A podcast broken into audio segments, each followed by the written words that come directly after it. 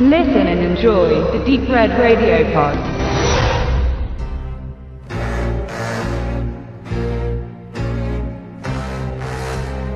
Toro, bekanntermaßen Spanisch für Stier. Ein stolzes, kraftvolles Tier, das in Spanien selbst aber unter Demütigung und unfairen Bedingungen als Entertainment-Format regelmäßig zum Tode verurteilt und in der Arena hingerichtet wird. Ein junger Kleinkrimineller aus Magala nennt sich auch Toro und ebenso unsicher wie das Leben eines Stieres im Kampf gegen den Torero, so gefährdet sieht er seine Zukunft als Verbrecher. Er will aussteigen. Doch sein Boss, der andalusische Mafia-Baron Romano, kann dem nichts Positives abgewinnen. Liebt er Toro und seine Brüder Lopez und Antonio doch wie seine eigenen Söhne.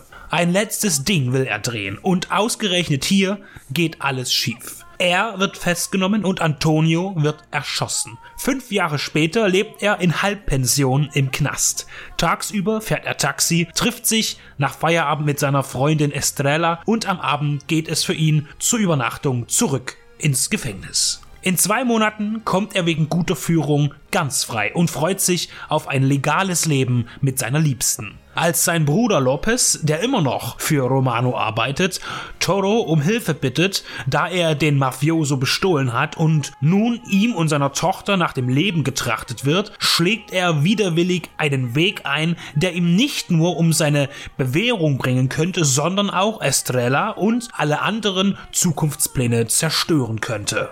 Europas Antwort auf Drive prangt auf dem Cover von Toro Pfad der Vergeltung. Diese Einschätzung hinkt ein bisschen, denn inhaltlich liegen die beiden Filme auseinander. Wenn man die Themen Auto, Mann, Rache als Grund für den Vergleich nimmt, wäre auch Drive nur eine Antwort auf Bullet, Transporter oder im weitesten Sinne Knight Rider. Zumal ein Auto oder das Fahren an sich gar keine große Rolle in Toro spielt.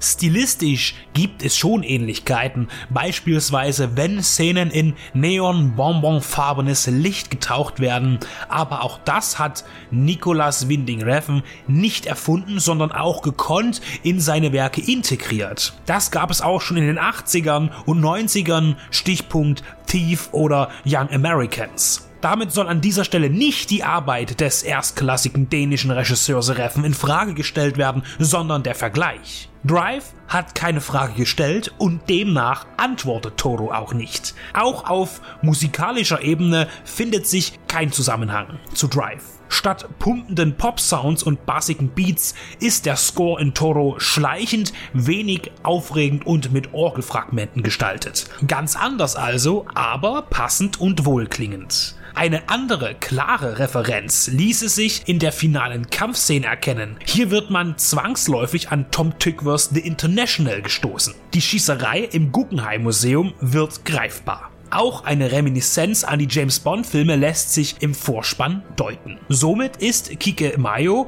ebenso ein Zitierer wie Revan und beide machen ihre Sache großartig und erstellen dabei eine ganz eigene Art von Kunst. Maio zelebriert den Sound und die Farben nicht so stark, wenngleich sie auffallen, aber am stärksten sind seine Figuren. Vor der Kulisse der Beton- und Hotelburgen Malagas lässt er seine melodramatische Gangsterballade spielen. Die Darsteller tragen ihre Charaktere ernst, dramatisch und dennoch nüchtern vor. Eine gute Performance. Mario Casas, José San Cristian und Luis Tosar liefern sich einen unerbittlichen Kampf um die jeweils subjektiv empfundene Gerechtigkeit und Casas als Toro im Speziellen um die Freiheit vor seiner Vergangenheit. Neben den Darstellern sind die bereits angedeuteten Schauwerte hervorzuheben. Generell mit ruhiger Hand inszeniert. Die brachialen Ausbrüche zwischendurch und am Ende sind hart und anschaulich choreografiert. Und neben all dem Geballer und den Handgreiflichkeiten verliert Toro als Film nie den Ton eines spannenden Thrillers, der im Gesamten überzeugt und keine negative Kritik zulässt. Kike Maio trägt dick auf und er kann es auch, kann dicht erzählen und ästhetische Bilder erzeugen, ohne zu überreizen. Toro ist ein erstklassiger Thriller, ohne damit zu übertreiben, einer der besten des Jahres. Punkt aus Ende.